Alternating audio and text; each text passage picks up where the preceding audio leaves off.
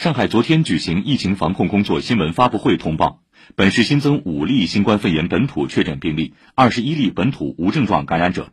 这二十六人中，除一例是相关风险人群筛查发现之外，其余二十五人都是在集中隔离管控中发现。请听报道。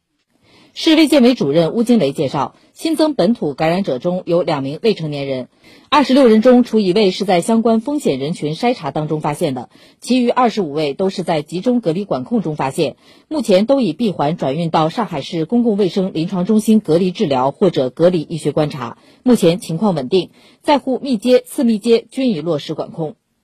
针对我们已经诊断的这二十六个，我们整个的流调队伍在持续的开展流行病学的调查、人员的排查、采样检测和相关的一些防控的管理的措施，还有环境和场所的消毒等。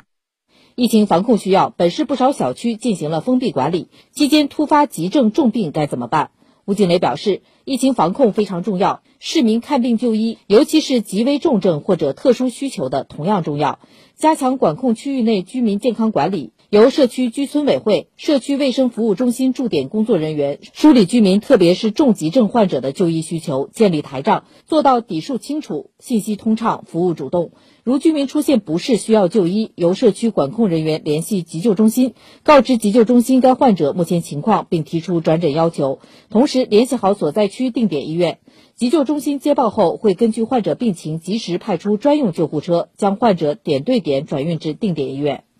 定点医院严格落实首诊负责制，不得以任何的理由推诿病人。我们特别强调是救人，配好人员、设备、药品储备、消毒设施、抢救等等这些，确保这些有需求的人员呢，在第一时间得到有效的救治。那么可能有一些特殊需求的，我们也是会联系好专科的会诊。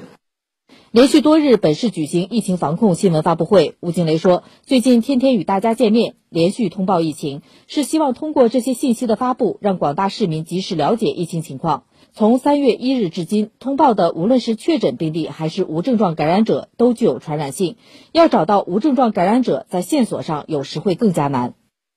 我们在管控当中、排查是筛查的过程当中，发现可疑，还是要经过复核。”还是要经过专家的一些共同的会诊，那么这样的话呢，跟大家的直接感受啊，可能也会有一些时间上的差异。在排查的过程当中，肯定会给大家带来一些不便。